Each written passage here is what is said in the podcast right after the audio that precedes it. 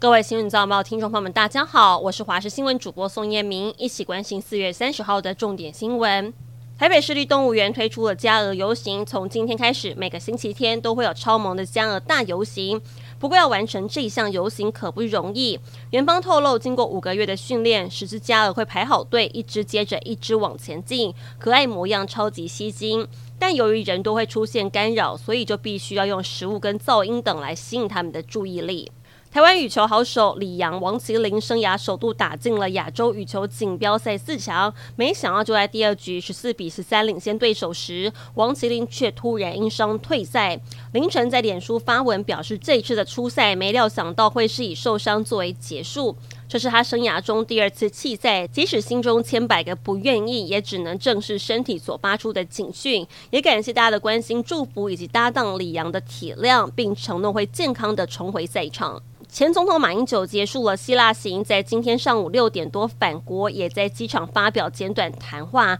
不知道是不是因为搭机太累，马前总统一开始还不小心把希腊讲成西藏。但在这趟旅途当中，由于在德菲尔经济论坛上提到九二共识，引发国内反弹，陆委会更特别声明驳斥，认为马前总统是顺应中共的说辞，举措失态。对此，马办也回应，只有回归中华民国宪法，坚持两岸不是两国，才能坚定的守护台湾。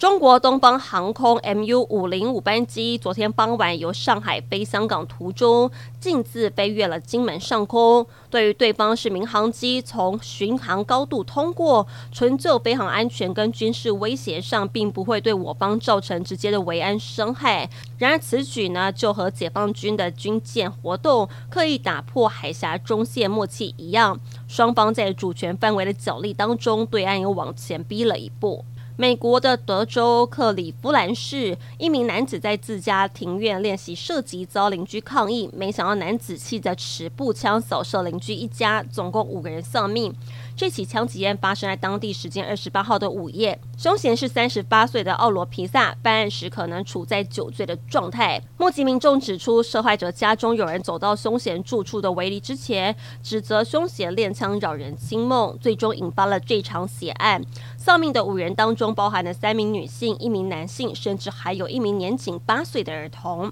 香港的新冠跟流感疫情升温，官方监测到比起前一周增加了四成，每天增加确诊近万例，多家的公立医院急诊室爆满，提醒国人赴香港呢出游或是出差最好多加留意。香港医务卫生局长指出，最近香港新冠疫情的状况严重程度超越了去年八月。公立医院急诊室的求诊人数连续几天超过六千人，甚至有港媒报道，许多家的医院都出现了患者因为新冠挂急诊要等待超过五个小时才能看到病。而随着五一假期而来，本地跟中国观光客人潮会不会导致疫情扩散？卫生当局正在严密的监控。